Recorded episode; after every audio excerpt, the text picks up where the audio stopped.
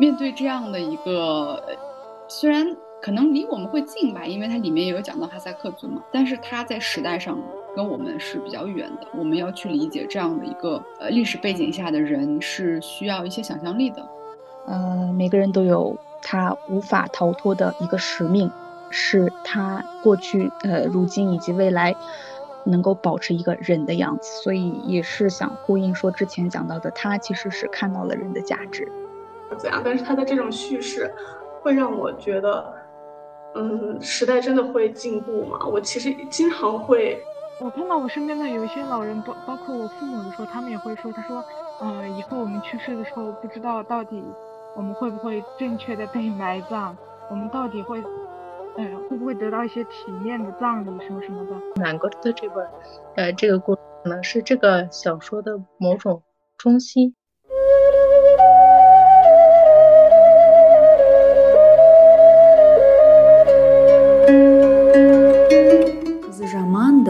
сайтан торыды. Қыздың қырық жаны бар. Ел мен жерді қосатын қыз емес пе? осындаймын сенің айтқан сөзіңе қосылмаймын қайталап айтайын тағы осындаймын 欢迎来到 Kaza Girls Club。 Hello，大家好，欢迎来到 Caza Girls Club，我是 KK。Hello，Hello，大家好，我是绿子。也欢迎今天参加我们读书会的其他朋友们，莫娜、艾博达还有 Zura。Hello，Hello，大家好，我是 Zura。Hello，大家好，我是莫娜。Hello，大家好，我是阿伊波塔。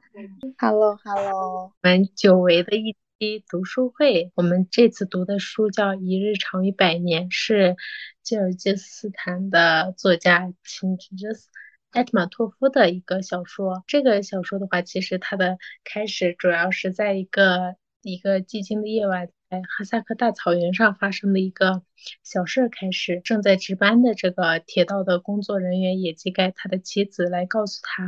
呃，他的呃好朋友也是他的同事卡赞加普他去世的噩耗。然后有一个小小的故事开始，呃，开始的是一种不仅是回忆，还有现在。他们这个给哈森扎给他举办葬礼，然后以至于还有一个穿插的一个是关于在美国呃内华达州的一艘飞船也飞起了，然后这就是穿插的这种过去、现在和未来，然后来呃开展了这个小说。然后我们也呃今天就是非常开心，请到大家能够跟我们一起读这本书，呃分享呃分享这个故事。然后其实，呃，我们选这本书的原因是因为作者的一些，比如说的的秦志呃，托一九二八年生的，是前苏联的作家，他不仅用吉尔吉斯语，也用俄文写作一些。然后他的自己的一些呃经历来看的话，他是呃从小就是跟俄罗斯的邻居一块儿相处，然后他也非常熟练俄语，呃，他的然后。在一九三三七年惨遭镇压之后，他又回到了他自己的故乡。在呃卫国战争爆发的时候，他又被迫辍学，开始担任了这个他们 V A 的秘书的这个 重任。后面他又那他能够去吉尔吉斯坦的农学院去继续完成他的学呃学业。呃，他的这受教育的经历大概是这样子。后面其实，呃，我们所熟知的可能是他的《白轮船》，或者说《草原与群山的故事》，还有《母亲大地》这些呃非常有名的作品。他这也被翻译成了九十多种的文字和语言。啊，他的其实，呃，我们自己读来，或者是我自己读来感受最深的是，他的是一种，呃，充满了非常浓厚的生活气息，还有是一种非常浪漫。但是它也是一个呃，充满了很多严峻这种哲理的思考。在读到他的作品的时候，在读到每一处，就是我能总能看到这种充满哲理的一些话，然后心里总是会那种叮一下那种感觉，感受很深。这个大概是他的他作者，因为我们对这个作者的这种感受，所以说我们就一起读了这本书。好，也非常，那我们就开始我们的这个分享吧。第一部分的话，其实想要请大各位，就是可以跟我们说一下自己读完这本书这本书之后的一种一个感受，可能就是也可以是整本书的感受，或者说哪个片段，或者说哪一篇的故事，大家可能影响更深。我们就从 K K 开始，可以开始。好的，好的，谢谢祖宅刚刚的开场白，特别好。好，那我来分享一下我的整体感受吧。啊，那我想先从就是讲一讲我对这个作者的一些了解开始，让大家可能。会更加的感兴趣。后如果我有说漏或者说说错的地方的话，也希也希望大家多多包涵，可以在那个评论区去指点出来，然后大家一起学习，一起去增加这个了解。然后据我所知呢，比较有趣的一个点是，不是说从这个成个艾德玛多夫开始，从他的父亲这一辈儿，他这个父亲。他的父亲曾经和一位哈萨克的一个呃著名的这个文学家这样的一个智者是非常好的朋友。然后在他们生活的那个年代呢，呃，他们一起曾经在莫斯科的一个学院学习。如果没记错，是呃大概是关于这种东方研究还是什么样的。就是在当时那个俄语的环境下，应该是车死他们在读过，就是。结束了学业之后呢，因为他两个人的这个交情很深，就是在学习的过程当中，他们不仅是一起是那种学友吧，更像是一种，呃，在那个年代能够在就是一个莫斯科，一个整个苏联的一个。首府，然后又作为这种少数民族，他们能够在那里学习已经是非常非常厉害的事情了。所以肯呃，大家也会理解说，肯肯定会从这个语言呀各种方面都会有一些困难。所以在当时比较有挑战性的环境下，能够一同读完书，这样的友谊也是革命性的。所以呢，他们在要分别的时候，就是读完书各自要回到自己的这个共和国的时候，两个人就有有了一个呃誓言吧，就是说我们如何将我们的这个友谊呃发展下去。如果我们有儿子的话，那我们要给他起名叫圣格斯；如果有女儿的话，我们要起名叫索班。为什么叫呃圣格圣格斯这个名字？就是源于他们这个学业嘛。然后为什么要叫索班？是因为当时他们觉得索班这个名字，也就是一颗明星嘛，在天空中的，也代表着一个新的时代，一个新的未来。所以他们完成学业也要。回到就是自己民族的共和国去建设发展，所以他们其实怀着一个很大的对未来的设想，所以他们是这么决定的。最后呢，他们两个人都有了这些儿女嘛，然后确实也把孩子们就取名为这个圣子，所以这就是他名字的一个来源。就很有意思，然后这个省的后面大家也知道，就是最开始他其实也不是说是从事这个文学的，他呃也因为这个历史的社会的一些限制时代的原因，他不得不去学习这个兽医这种呃跟这个文学相不相关的一些科目，但是在这个的过程当中呢，其实他一直就是没有去放弃过太多。对于这个文学的一个挖掘，去学习，然后写东西。后来他也深受了这个哈萨克的一个文学之父达尔阿维佐夫他的影响，然后互相的学习，师徒的这种情感发展下来，他如今不仅是被这个科尔吉尔吉斯，呃中亚的民族，甚至是全世界都认可的这样一个呃文豪。这本小说的话，我觉得跟他就是给我的。最大的感受与我对他的个人的生平的了解，我觉得是紧密关联的。我觉得无论是从他的父亲那一代到他自己的，呃，整个一生，都是在这种苏联的影响之下，各种政策的变化，各种一个非常，就是当你是在这个时代的洪流之下，呃，各种。啊，变幻莫测的情况之下，你的这个影响力就会很很微弱。但是，当你又有自己有有一个比较宏伟的梦想，然后追求你的一些家国情怀，所以呃，可以看出来他非常具有反思精神，呃，具有反叛精神。这是我很少能够在一些中亚呃民族的这个呃作者的。内容当中可以看到的，这可能也许跟他的这个刚我讲他的身世啊，他的求学背景啊，这些都紧密关联。呃，举一个例子，就是哪一部分？哎，就是后面我们可以仔细的按段分析嘛。就是他讲那个曼曼古这一类人群，就是那块儿是最最最打动我的。我觉得无论是生活在哪一个时代的人，他对于自己的所处的环境，他与自己。呃，他就是个人与社会的联系，甚至是宇宙的联系，与其他人的联系当中，我觉得这种深刻的反思是时时刻刻都会环绕在我们周围的。好，那我就先简短的分享这么多，然后很期待听到其他各位的想法。好的，谢谢 K K 的分享。然后其实 K K 的介绍当中，感觉已经呃接触到很多信息，就是背景信息，就是他为什么可能会写出这种，或者说他从他父辈到自己的这种这种时间段或者是流程以来，我能就是。公告很多的信息，那我们下一步就请绿子来给我们分享一下吧。好的，好的，谢谢自然。呃，其实我刚也是插话，就是想说，就是想问问大家，就是是怎么知道这个作家的？因为其实我知道这个作家的时候已经很晚了。呃，因为好像我们并嗯，好像没有人给我介绍过这样的一个作家。那我我的阅读肯定就是。会从我自己喜欢的一些作家去发芽，去找他喜欢的作家。那其实我知道这位作家也非常的神奇，就是我读的是《悬崖猎人的哀歌》，就是他跟达尔呃呃沙哈诺他跟他的一个对谈集。也就是在这个对谈集里，我我刚听到 K K 补充的那段就非常有意思。其实，在那本书里面也讲到，但我觉得我我对这位作家特别。深的着迷就是从这本对谈集开始的。当然，我当时其实是冲着这个哈萨克族作家，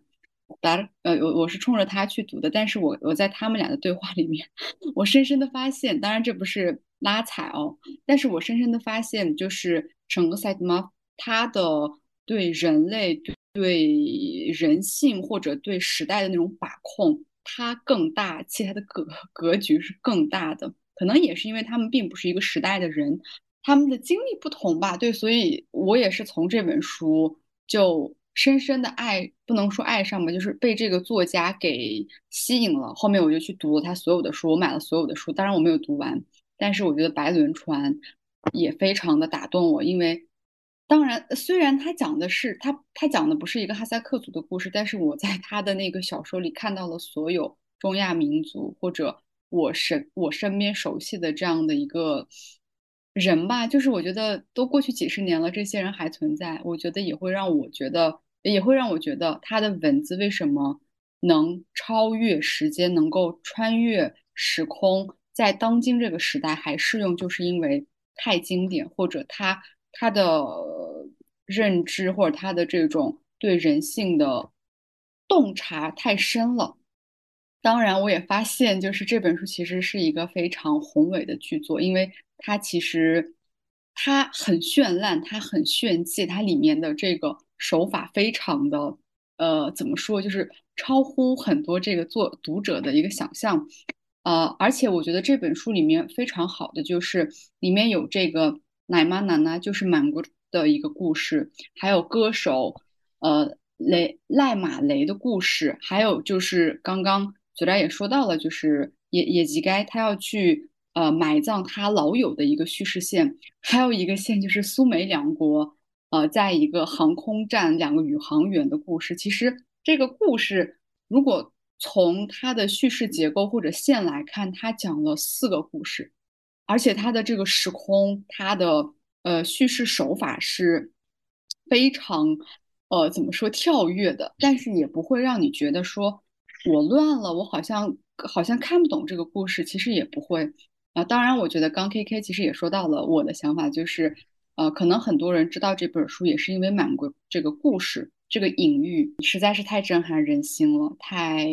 里面的这个妈妈的这个头巾呀，这个我们后面也可以讲嘛。我觉得这些都非常的打动人，呃，所以我觉得我整体读完这个小说的第一感觉就是，哦，读一遍好像不够，我要再读第二遍，就是。面对这样的一个，虽然可能离我们会近吧，因为它里面也有讲到哈萨克族嘛，但是它在时代上跟我们是比较远的。我们要去理解这样的一个呃历史背景下的人，是需要一些想象力的。所以我觉得读这本书就会让我觉得，虽然时代已经过去了，但是也许很多人性或者很多东西都没有变。我觉得这个也也可以成为我们今天聊的一个主题。反正我觉得这本书真的是可能需要读好几遍才能完全的去读懂，因为它可解读性太强了。好的，那就 可以邀请下一位朋友给我们分享一下读这本书的整体的感觉。好的，那我们请莫娜给我们分享一下吧。哇，听到大家的分享，我非常开心，今天能够在这里跟大家一起读《一日长于百年》。这是我第一次接触本民族的文学以外的中亚文学，也是接触这个作者。我能在这个年纪读到这本书，我觉得是。是让我自己都觉得非常感动跟珍惜的，就是因为这本书，我过去的六月份也过得非常的精彩，我仿佛读了六本小说。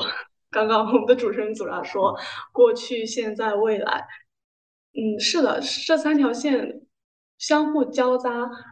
呃，在读的过程当中，嗯，其实我。不太能 get 到说为什么突然会有奶妈奶奶的部分出来，有赖马雷雷的部分出来。当我读完之后，我我我一下释然了。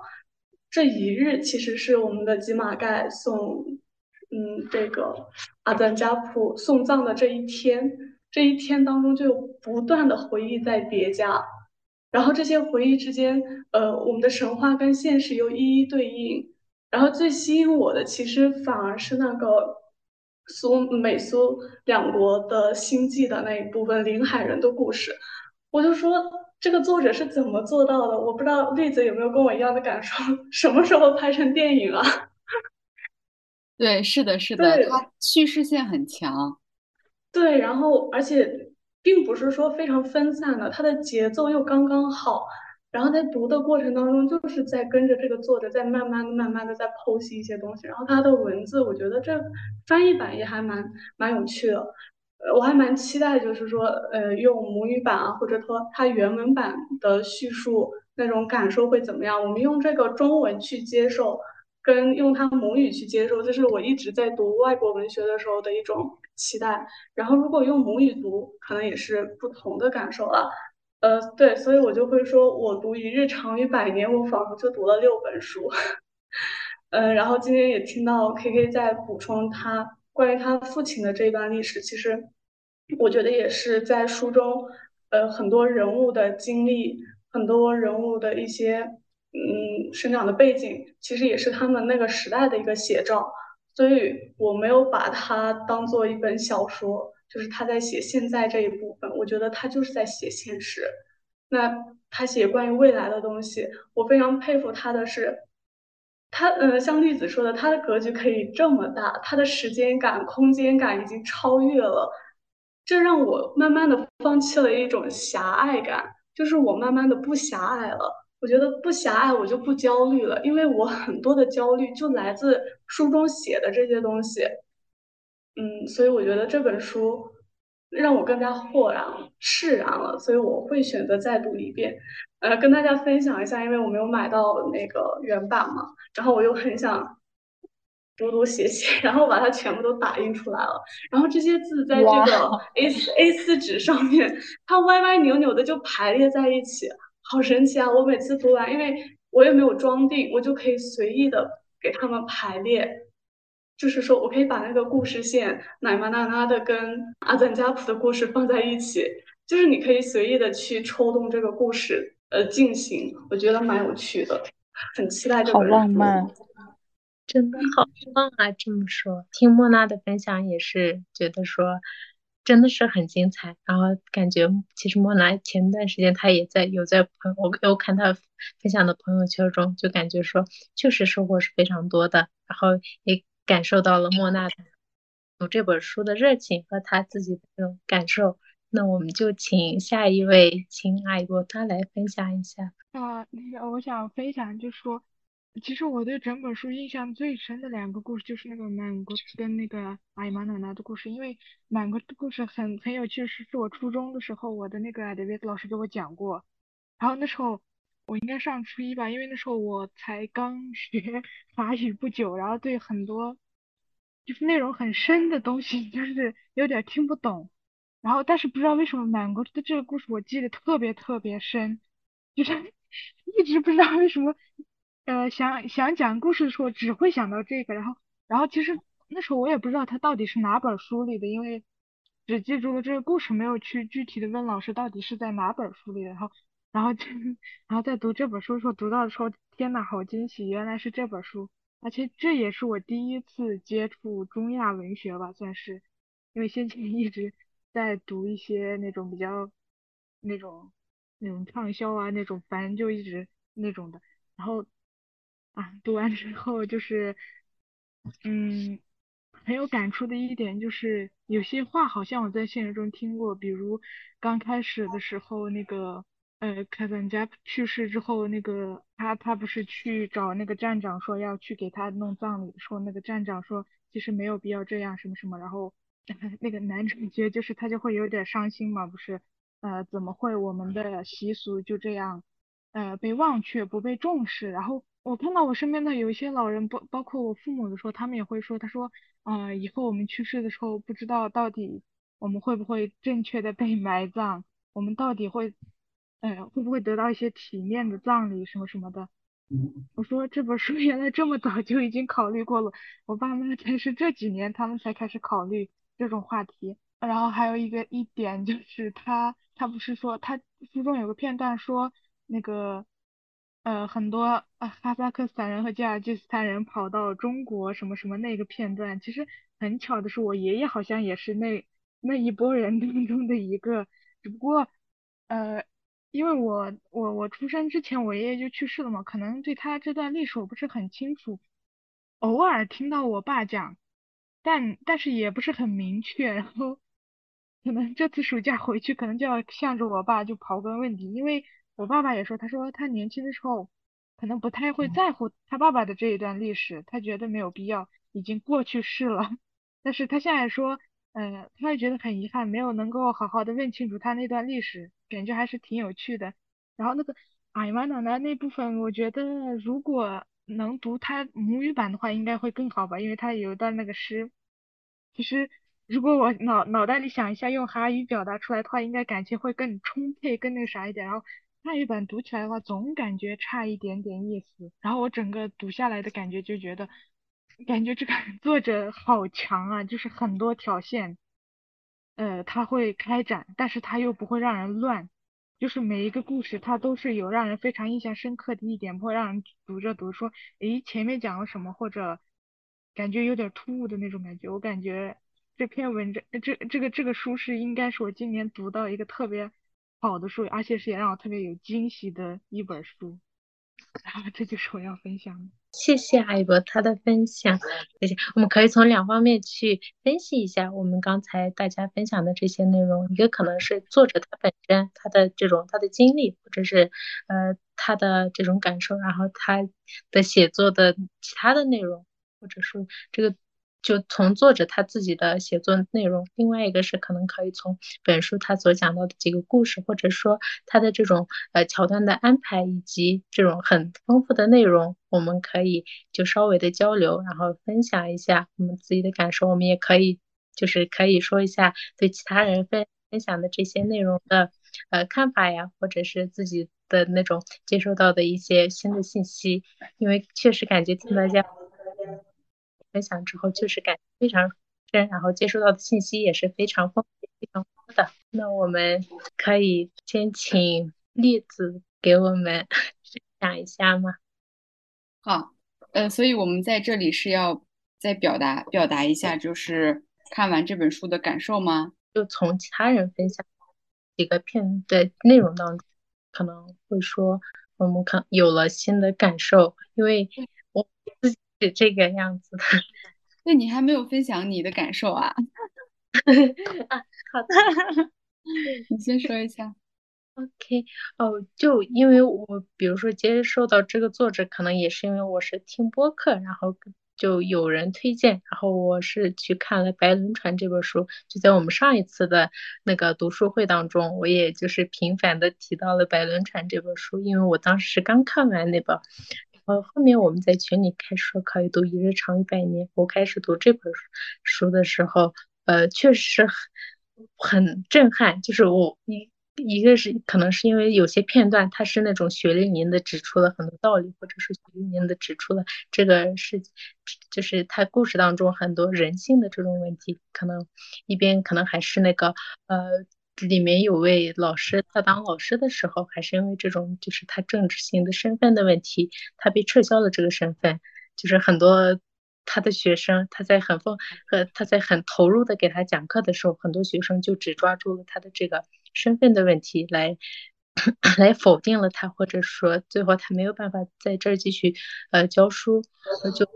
这可一方面。然后另外一个的话，还是我们大家就是讲的很多的满国的这个故事。我我自己的感受来看的话，我看完这本书，我会觉得说满国的这本呃这个故可能是这个小说的某种。中心就其他的呃故事可能是一种外衣，比如说不管是这种未来的呃苏美的对于这个空间站的他们两两方面的态度呀，或者说他们对这个外星人的交流当中，其实那两位宇航员他们不是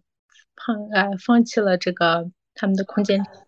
自己他们两个自己去到了这个外外星临海人临。他们那边的时候，他们写下的那本那个，呃，他们写下的那封信，我也感觉就是读完很震撼，就是他们很带有那种人文主义的色彩。对，所以在读到的时候，我可能就是对很多的故事线会很感兴趣，就是他写的也很精彩，但是就是我很更吸引我的可能是每个故事线，我感觉每个故事它其实都有很精彩，也有很吸引人的这个部分。我的大概是。呃，这个样子，那我们其实也可以直接进入到这个文本分析的内容。那我们可以来，大家可以分享一下，呃，这一段段的故事，或就是自己感受很深的一段文字内容，或者说一段故事，然后也可以分享一下自己的这样的感受，可以吗？好的，那我先来吧，因为我害怕 我我害怕别人会读到我想读的这一段。好，我我觉得应该也不用愁，因为真的这里面有很多值得分享和分析的段落了。那我想呃分享的就是刚开始第一章，嗯，在这个我就这个他的名字特别难念，我就说这个老大爷吧，就是这个老大爷他去世以后不是有这个葬礼吗？那我先来读一下，呃，是他的女儿回来，他的女儿叫艾扎达，但艾扎达仍然。哭，痛哭不止，这是可以理解的。父亲的死使他有了一个机会，当着众人的面哭出他多年的心里话。他在父亲的遗体面前悲痛地哭着，哭得头发蓬乱，眼睛红肿。他像一般妇女那样控。苦诉着，哭诉着自己的命运不济，说没有人理解她的心思，没有人体贴她，说她年轻的时候就不顺遂，嫁了一个酒鬼丈夫，孩子们也没有得到良好的教育，整天在车站上闲逛，已经变成了流氓阿飞，明天说不定就会成为强盗，抢劫火车呢。大儿子已经开始酗酒，派出所都挂了号，民警已经多次找上门来向他提出警告，如果再胡闹下去，就要提出公诉。他一个人怎么应付得了呢？他一共有六个孩子，可是父亲，可是孩子的父亲们什么都不管。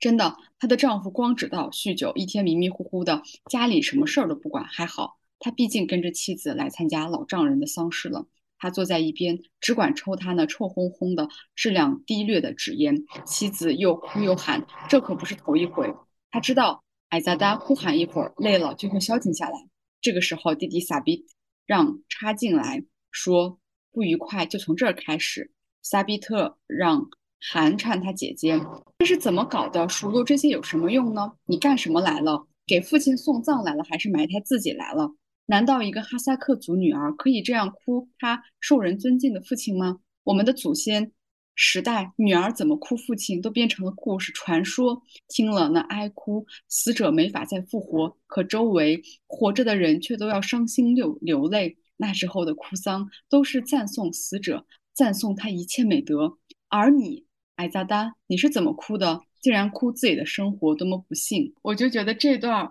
虽然这是一个可能发生在至少三四十年前的故事，但我觉得，特别是这个，难道一个哈萨克的女儿可以这样哭父亲吗？我就好像仿佛看到了我们现实当中的男性是如何去贬低女性的。呃，其实也是这段，我觉得，嗯，艾兹马托夫最让我感到佩服的就是他对人的理解不分性别，他对别人的悲伤是不去会不会去呃区分族别的，他对任何人的痛苦都能非常直观的感受，而且我觉得他真的能够看到那个时候的这些中亚的民族他们到底在经历什么，而且说实话，酗酒的丈夫不管家里的丈夫。我觉得现在仍然是，所以虽然时代过去了，时间流逝，但是我们会发现他故事里、他小说里的人物没有变，只是我们换了个地方。所以我觉得这一段儿也会让我想到我身边的一些女性，她们的这种歇斯底里。我觉得我在小时候无法理解，我会觉得一个女人怎么可以丑陋到这个样子？为什么喝完酒以后要去这样哭诉自己的命运？她为什么？不去改变，但我觉得那个时候的我肯定是特别幼稚的，因为我觉得很多时候人是无法改变很多环境的，所以我觉得这段儿，嗯，特别像一个电影，就是这这这整本书真已已经拍成电影了。刚刚莫娜说到已经拍成电影了，但是这本书它每一个场景都像莎士比亚的戏剧一样，就是把最美好的东西就摧残给你看。所以它每一个场景，你都非常的呃以画面感的那种形式去直观的感受整个一个全景，呃，所以我觉得，呃，这段儿让我想到了身边的人，所以它真的是一个非常真实的细节，它不是一个假的东西，也不是说我为了一个葬礼，然后我给他写一个这样的人物，而是说这种人物就是存在，埃特马托夫只是把这些人编到了他的这个书里。呃，所以我觉得这也是艾特马托夫老师让我，就是让我非常敬佩的吧。我觉得他对人的理解超过了很多很多的东西。嗯，然后这是我的分享，我想下面请其他的朋友来分享你们喜欢的段落。谢谢，那我们就请莫娜来给我们分享一下，可以吗？哎，好，我可能会跳的比较久。我想分享的是《临海星球》，呃，美苏双方通过一个协定之后，写给连海星球的那封回信，那份协议，是理智终于占了上风，上双方妥协了。联合指挥中心做出了如下决定，而且这个决定必须严格执行。第一，前军等号宇航员。不得返回军等号轨道空间站，也不得返回地球，因为他们是地球文明所不欢迎的人。呃，要向名为林海的星球上的人宣布，我们拒绝同他们建立任何形式的联系，因为这不符合地球上当前人类社会发展的历史经验、根本利益和特点。嗯，要联合指挥部中心宣布立即实施代号为“环”的特别宇宙航行行动，已经编制出沿。预定轨道进行巡航的机器人，这种呃机器人是战斗火箭系列。呃，通知擅自与外星人建立联系的前军等号宇航员，从现在起立即排除同他们的联系任呃同他们联系的任何可能性。呃，其实分享到这儿啊，这是一个很长的一份决议，然后作者也全部都列出来了。其实，在嗯分享之前，我想讲一下为什么会有这一个。科幻的这部分，呃，我们看那个爷爷送葬的这个耶吉盖，这一路上送葬送葬的最终目的地是阿纳别，阿纳别就是奶妈娜娜去世的那个地方，但是他们最后没能在那里，嗯，就是葬下这个耶，呃，卡赞加普，因为嗯，阿纳别已经变成了美苏双方发射这个宇宙星船的。发射场就是那个那片土地已经被国家征用了，嗯，所以才会出现这一条线，说，嗯，地球地球文明与外星文明的联系，嗯，我读到这里，其实我我刚一直说这边这这本书一直让我着迷的就是他对于科幻的这样的描写，当然很多人说，呃，这种结合可能。也跟这种传统的科幻不太一样，然后可能科幻最很多的主题都是在聊外星文明与地球文明的联系嘛。那我读到这儿，嗯，刚刚跟大家分享的这里呢，是我我会想说，我们人类已经有了这种你去星际呃去航行的能力了，但是我们仍旧还在博弈当中，我们的人类文明仍旧还在那一个非常低级的、不能接受也不能矫正我们自己过错的那个阶段。那我们到底什么时候能够接受比我们更高级的文明呢？就我们真的默认了外星文明就是比地球文明低级的吗？我们真的就把生命看得这么潦草吗？就真的把两个？因为他们就只是带着代号的两个人就留在外星球，都不愿意他们回来，所以我就是站在科幻的这个角度，我就又反问：那到底什么是地球文明呢？那你们说的怎样才算是符合历史经验呢？嗯，然后就是这一段会给我比较大的冲击吧。对我应该是再往后一点再分享。那我们就呃先请 K K 给我们分享。完的一个段落。好，呃，首先想讲一下刚刚绿子讲提到的那一段，其实也很让我感呃感受比较多一部分描写，呃，是关于那个嗯那位女性去讲她酗酒的丈夫，然后这些家庭矛盾那部分，我当时就想嘛，这本书是一九八二年哎八零年写的书，然后今如今都一。呃，二二零二三年了，将近四十年过去了，但是一个一个这个哈萨克族家庭的这种男性的 这些种种问题，然后让所有的这些已婚女性在家庭中所要 遭受的这些痛苦，竟然一丝没有改变，四十年都快要半个世纪了，就是让我非常的。绝望吧，呃，但是也很感谢艾特马托夫能够记录下来，让我们知道时间过去这么久，改变很少，前进很少，值得我们很深刻的去反思。然后刚刚莫娜提到的这个，呃，关于就是这部分宇宙飞船这块，我觉得呃其实很有意思。我自己其实也想分享的是关于这部分。前面也是莫娜吧，应该提到说他这种时空感，就是他会把过去、现在和未来连接在一起，然后加上他对人性的洞察，这一点呃是很让我惊讶的，以及他那个反思和讽刺的这种写作手法。虽然他一句都没有真的去去批判，但是至少。在我读下来的感受当中，我觉得他提到的很多点都在反讽，就是让我觉得真有意思。甚至我当时有去专门问了一个朋友，我说：“哎，我觉得他艾斯玛托夫怎么？”句句都在反，呃，就是讽刺的感觉，是我自己的理解，还是你这么认为？然后他当时是这么说，就说，对他其实能够卓越于这个中亚，因为中亚也有很多个这种文学家嘛，能够卓越于所有人之上，就是因为他这种反思社会批判的精神。然后，呃，具体的例，呃，例子是，呃，前面讲的这个，我给大家读一下吧。很短，就说到那时候，每个人都要根据中心的指挥行动。他本人以为他是自由自在的生活，随心所欲的行动。其实他是按照上面的指令行动，一切行动都按啊严格的程序进行。譬如说，如果要你唱歌，就要发。出信号，于是你就会唱起歌来；如果要你跳舞，就会发出跳舞的信号，于是你就会跳起舞来。必须你干活，一给信号你就干活，而且干得特别来劲儿。盗窃、流氓、犯罪这些都没有了，那时候你只好在旧书中去读这些现象，因为人的一切行为、一切思想。愿望都是预先规定的。举例来说，现在世界上闹人口危机，就是说人口太多了，食物不足，我们该怎怎么办？缩减出生率，只有给你信号时，你才跟妻子干那事儿。从社会利益的需求出发，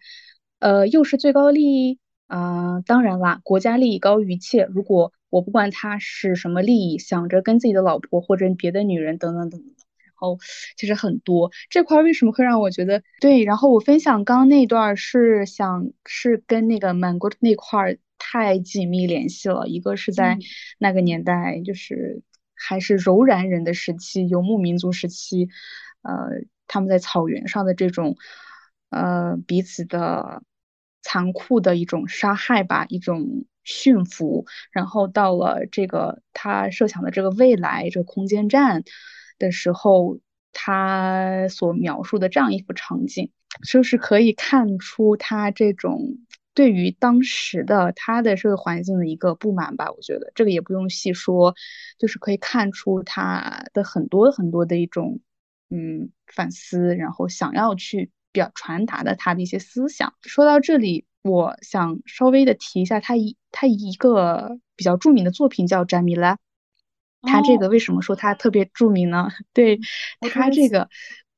对故事就是讲一个在二战中的女性，她的丈夫去参战了，然后但是她与另外一个男人就是呃发生了感情，然后丢弃了所谓的丢弃了她的丈夫，然后跟这个男人跑了。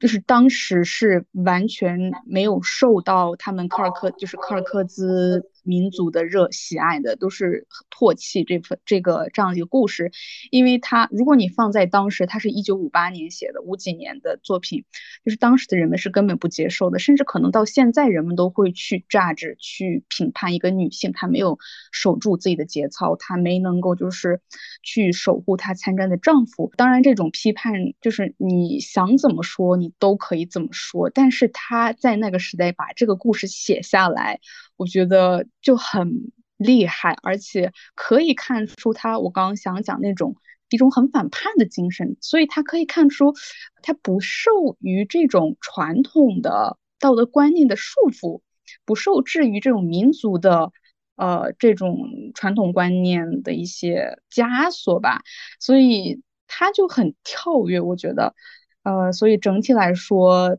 真的是艾特马托夫前面你们都讲到他的作品有多么的伟大，多么的让人震撼，所以真的是这样。我觉得每一部作品都需要去去细细品读吧。好，下一位是艾伯丹吗？我想分享的是，就是那个他们那个埋葬的时候埋葬不了，然后在那等那个中尉来的时候，来了之后跟他的对话那段。你们谁是外来人？是谁等我？是您吗？他向着耶吉盖说道：“ 是我们，我们孩子，不让我们上墓地去。孩子，想想办法，帮帮我们吧。”耶吉盖用哈萨克语说道，尽力舔着胸脯，想让年轻的军官能看到他佩戴的荣誉的徽章。可是这对中尉唐塞巴克耶夫并没有起什么作用，他只是干咳了一声。老头想再说一遍，军官冷冷的先发了话。外来的同志，请对我讲俄语。我是在执行公务。他皱起了眉头，黑色的眉毛下面是一双斜眼。叶吉盖局促不安起来。哎，请原谅，请原谅。如果是因为这个，请原谅了。他恍然了，突然语塞，想说的话也忘记了。中尉同志，让我来说说我的请求吧。大个子艾吉利贝拉了枪，给老头子解了围。说吧，只要。简单些，队长提醒道。啊，然后就是这一段，我感觉就是，我感觉是有一点反反讽在的，因为他那个中尉明明可以听得懂哈萨克语，但是他非要说要讲要讲俄语，他在执行公务。嗯，这就是因为他后面前面的时候他会跟那个那个那个小队长说到说，孩子你是满国的，你为什么不能呃通融一下呢？我们这是要去埋葬别人，你为什么也非要这么？举守你的纪律什么之类的，然后，然后到这儿，他们原本以为就是感觉中尉能能是一个明事理的人，没想到上来就说了一句不要说哈萨克语，给我的感觉就是把前面满国的故事就是会有一点在这里隐喻的感觉吧，说嗯大家可能失去了有一些很多的自我，然后总是按制度来办事儿，以制度为中心，然后就是很没有人情味儿，就像那种。满国，你就是他完全没有自我，你跟他无法进行一些那种良好的沟通之类的，然后感觉这里挺反讽的，就是对我也印象挺深刻的一部分。对我影响还有一个，其实我刚忘说，还有一个部分忘，就是那个叶吉盖他不是爱上，他就是喜欢上那个查理吧，对吧？然后到那段的时候，其实我挺生气的，因为他内心活动世界里，他一直。就是写出来的东西，就是一直在为那个查理巴着想，一直是为他的苦难而苦恼，然后还想着要跟他一起离开。他是他没有想过自己的妻子，然后这一段让我看的非常生气。就是我先前对叶吉盖是一个呃对他有个特别好的那种印象，我感觉啊，这个人真的是好善良、好老实，也是很自私的一个人。在查理巴这件事情上，他想到了自己，想到了查理巴，唯独没有想到自己的嗯孩子跟老婆。就这一段挺让我 对爷爷吉盖很失望，算是一种滤镜破碎吧。的，感谢阿一波的。那我来我来分享一下，就是我自己很深刻的一段吧。那其实是就是那个。卡森扎他儿子，呃，回来之后，其实，在葬礼举行的前一天晚上，就是他去世的那一天晚上的时候，他们呃去邻居家吃饭，就是男人被请去邻居家在那吃饭，然后在吃饭的这个聊天的过程当中，他为了呃夺回他的这种主导权，或者说他想要显示高台这样的这种身份，所以他在那儿就是夸夸其谈。才谈很多，嗯，谈 谈很多跟就是科技相关的东西，比如说现在科技是一个非常呃高高级的，然后就是那种唾弃、蔑视一切那种历史的，然后民族的、人道的，比如说这这些传统，可能人道传统也是在嗯下葬他父亲的时候，他的这种种种的举动，还有一些他他他有他还有一些这种。呃，生物微博它能够操纵一切的言行，然后能支配人的呃意识，甚至是情欲。也就是刚分享的这句话，这段内容里面，是我想分享的，可能是是这种呃科高科技或者说科学，然后他们呃他在整个社会当中的这种被高高在上，呃被很多人呃这种举起来，或者是被很多人崇拜的这种举动，然后。又或者我们这种文学，然后是人文社科，它它被看作是一种高级的，或者说它被看作是一种呃不。就是被很多，比如说在这种专业的选择，或者在填志愿的过程当中，就是这段时间被议论纷纷的这个话题，可能是因为我本身就是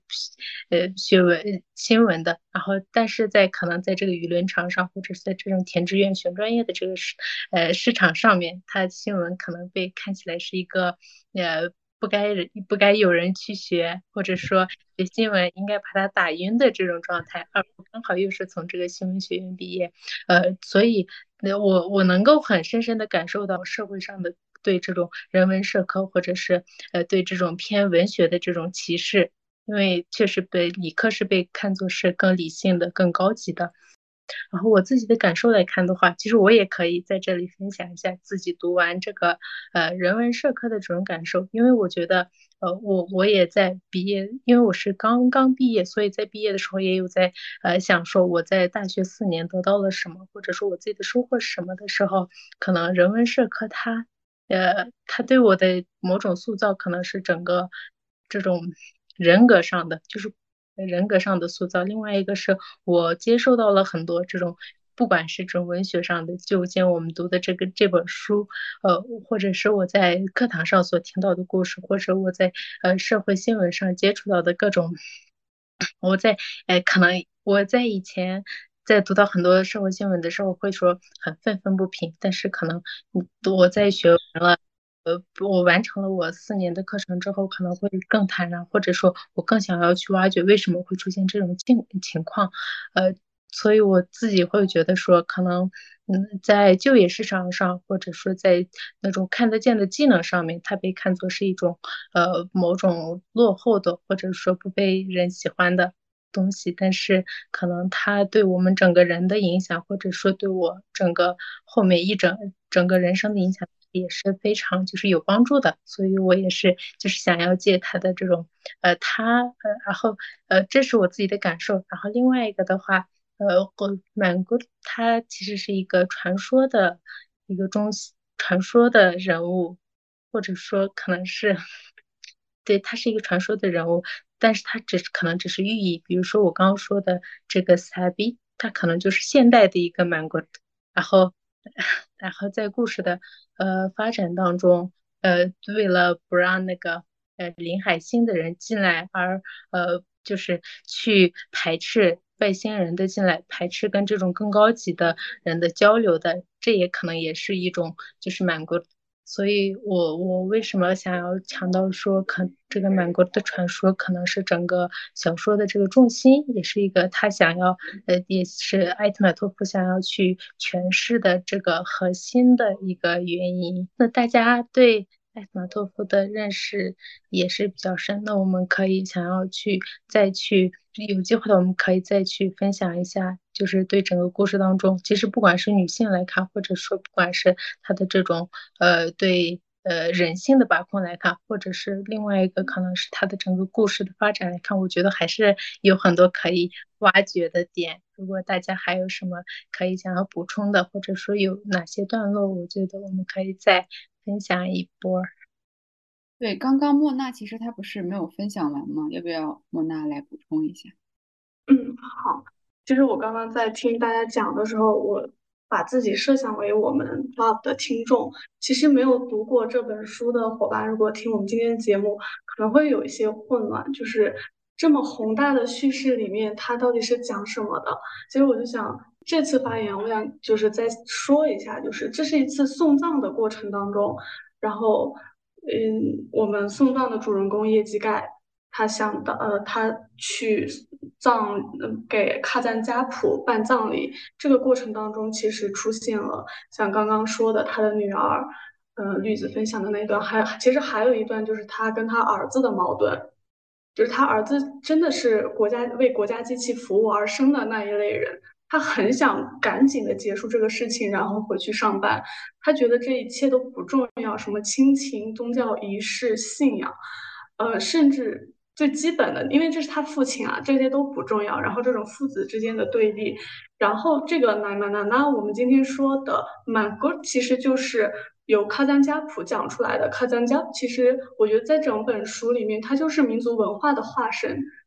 嗯，他嗯，我觉得他所代表的就是那种非常传统的在铁路上班的这样一个一个工人。所以这是一条线出来了，另一条线其其实，在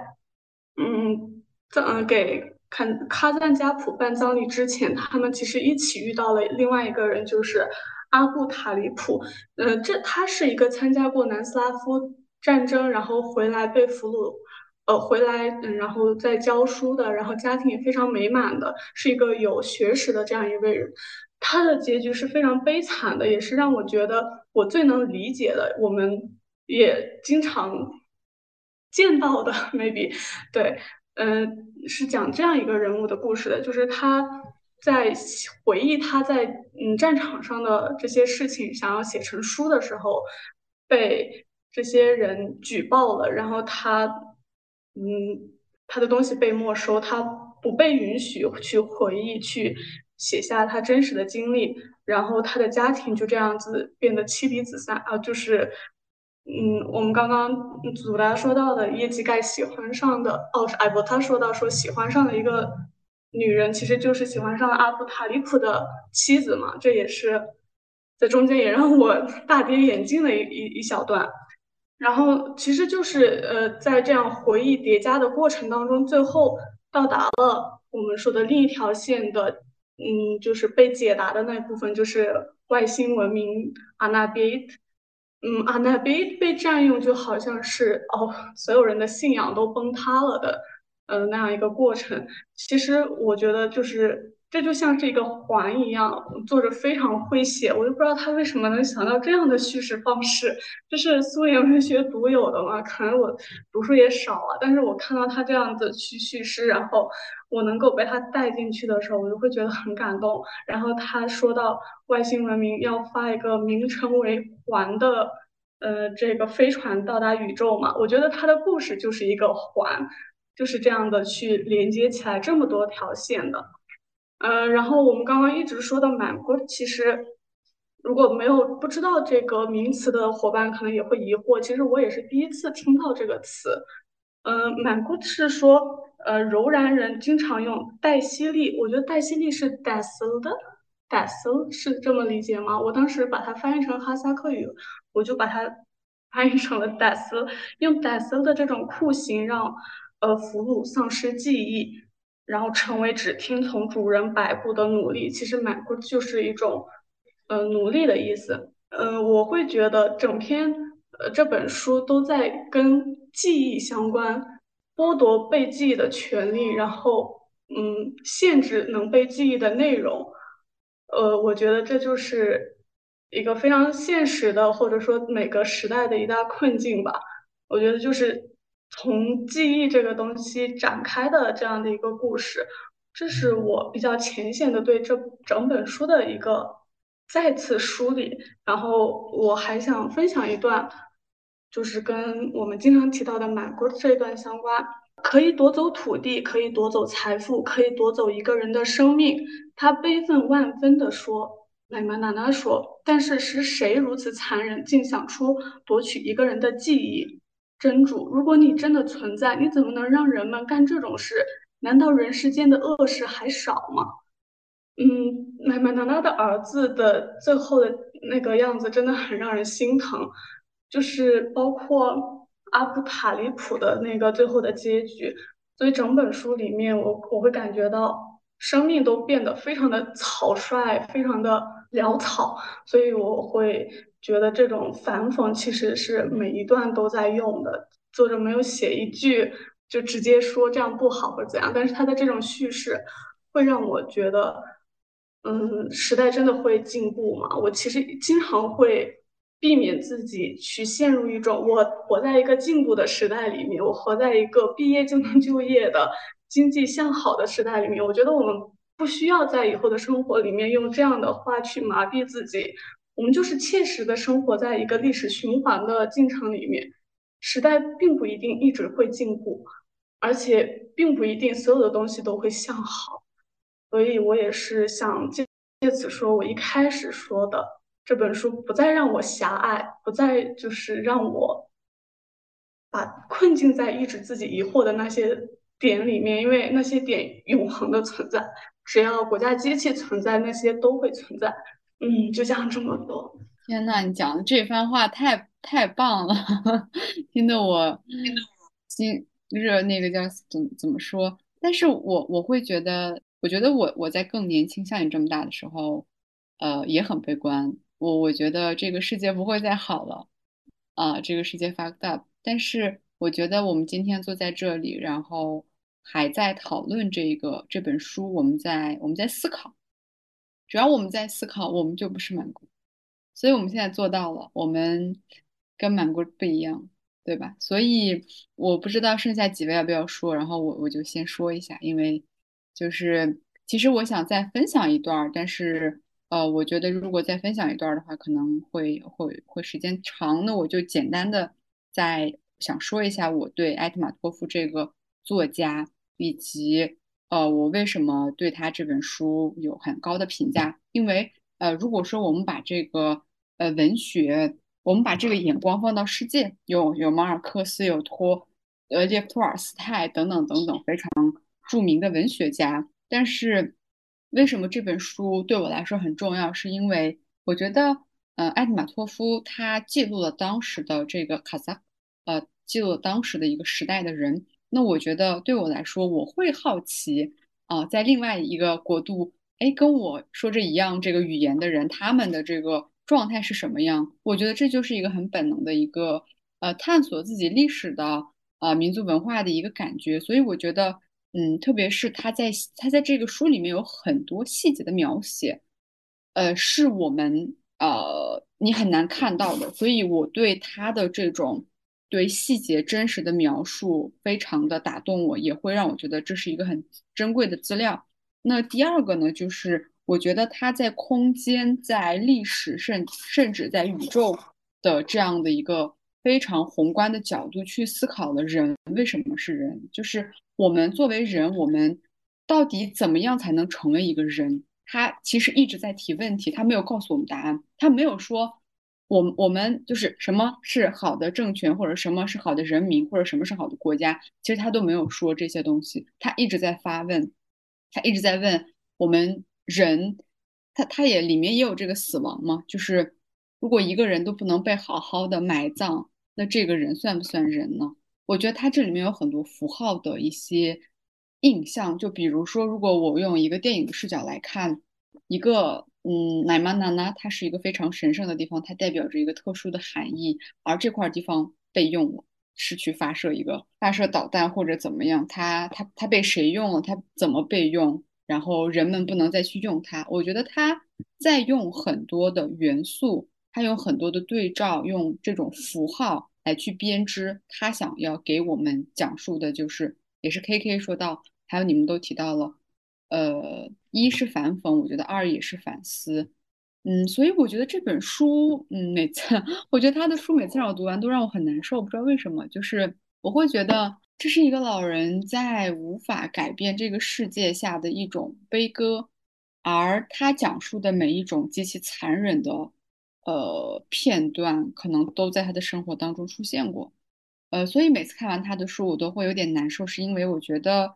人好像是有限的，但是每次读完他的书以后，我也会发现人也是无限的，因为我们能够沟通，我们能够思考，我们还能够去延展，而且不去限制自己。我觉得这个也是人作为人可能最宝贵的一点吧。我在看完他书的时候，就就会觉得，呃，这不管他的每一本书多么宏大，它都是一种哀歌。他好像，呃，是在浅浅的悼念着很多已经逝去的东西。当然，我觉得，如果说他现，如果他在天之灵能够 看到我们，或者他他能知道我们在这聊天，当然，我我不是觉得我们很厉害哦，但是我觉得我们能把呃这样的讨论推广给推推广给更多的人，然后让更多的人去看这本书的话，我觉得也不是一也不失为一件嗯好的事情。他很棒，我觉得他他，我觉得他在灵魂上是非常贴近我的，所以我觉得人每个人都会有自己的灵魂之书，所以我觉得，嗯，虽然每次看完都会很难受，但我觉得他他的文字是有魔力的。当然，刚刚海博达跟莫娜也说到了这个耶基盖这个男主角他的这种，呃，好像在这个。呃，埋葬男主角埋葬那个老人的时候是那么的好，但是中间他还会爱上别人，怎么样？我觉得这个就是人性。我觉得艾特马托夫对人的观察是极其精准的。呃，因为人就是一个很有限，但人类的思考又很无限这样的一个状态，所以这本书太棒了。欢迎 下一个人分享，我真是太激动了。谢谢绿子，然后也谢谢前面呃莫娜总结的，都真的很让我感受深刻。然后我简单的再呃总结一下我的一些想法，是我其实也会觉得艾特玛托夫是一个看到了人的价值的一位呃苏联时期的中亚的作家。呃，之所以说为什么在看到人的价值。之就是前面两位都已经提到了，刚那个说葬礼呀，以及他对于阿纳别特。呃，这个土地的一个不能再使用这些，对所有的这些呃与人他的生活、他的童年、他的身边的亲近的人相关的东西，当他去变得不再是他。曾经呃所看到的那样的时候，作为一个人最本能、最基本的一个那种惋惜也好，呃心疼的感觉也好，我觉得他是呃有在传达给我们。然后呃，我想说的是，这部作品为什么能够让我们所有人，呃，也不能说所有人啊，至少我们这几位感受到一种一丝丝的心疼，或者说呃感伤，是因为。如果稍微了解一下这个时代和他所经历的话，这不是小说，我觉得这就是一个现实。他把现实通过一些例子，可能把例子改变了，把它给记录了下来。比如说，为什么他取名阿纳别特，他的自己的这个。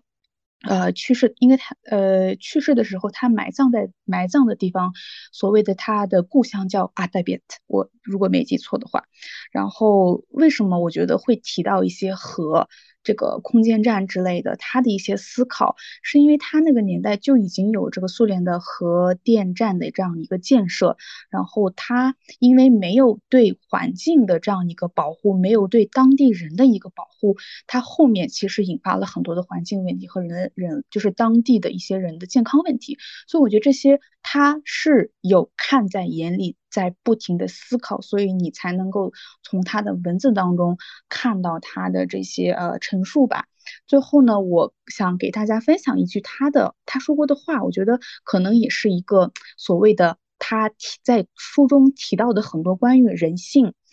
呃的一些提问的答案。他说，呃哈语啊，әрбір адамда қашып құтыла алмайтын міндет бар ол бүгін ертең және мәңгі адам қалпында қалу。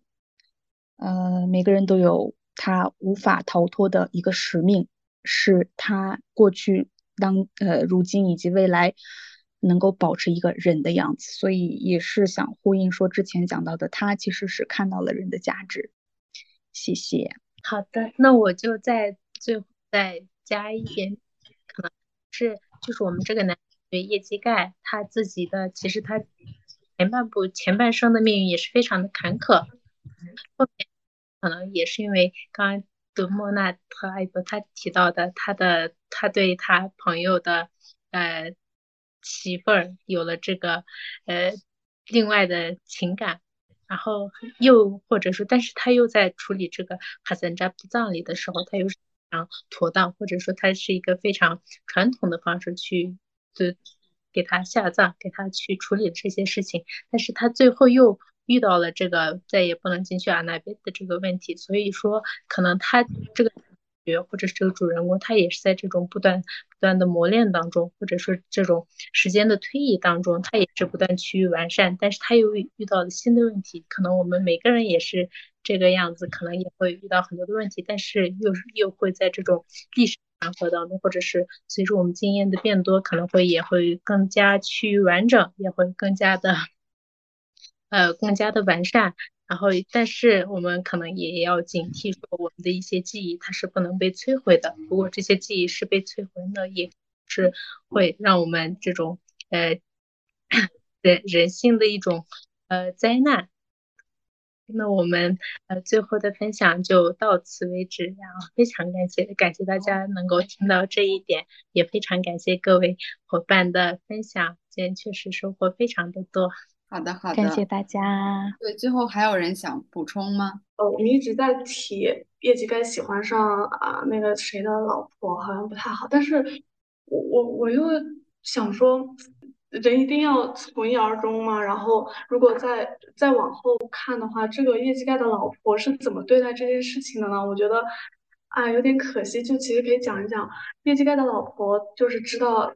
呃。就是这两个女人怎么处理这个关系？我觉得他们就是把，然后呃嗯谁阿布塔里普的老婆，他就非常的知道这么做是不对的，然后他选择离开，然后他自己原来的老婆又对自己的丈夫非常的宽容，对他这样的精神出轨的行为又很宽容。我觉得放在现在，很多的哈萨克女性为了一个家庭的稳定，好像都会做同样的嗯这样的选择，我就觉得。蛮有趣的。那今天非常感谢参加我们读书会的各位朋友，莫娜、艾博达，呃，还有我们的这个主持人，呃，祖拉，当然还有绿子和我。呃，我觉得读这本书，然后组织这一次读书会，呃，怎么说，一加一等于大于二的这种感受吧。讨论完讨论完一波之后，感受更深了，收获更多了，所以也希望，呃，我们的读书会不止停留于此，这已经是我们的第二期了。也希望我们下一期在定了我们的书单之后，大家可以更加踊跃的去参与读书，你读的多，读的少都没有问题。然后，呃，阐述什么样的观点都没有问题，主要是为了让大家保持一个思考。今天我们的主要的这个人物。嗯，带引号的人物是满 good，所以那什么是满 good？没有思考、没有记忆、没有自我意识的人是满 good，所以希望我们大家都保持思考。非常感谢大家。好的，那也感谢 KK 的这个总结。希望未来，呃，我们能够读更多的书，然后去分享、去沟通。我觉得这个还是很有价值的。那就跟好观众朋友们说个再见吧。好，再见。拜拜，再见，拜拜拜拜，拜拜，拜拜。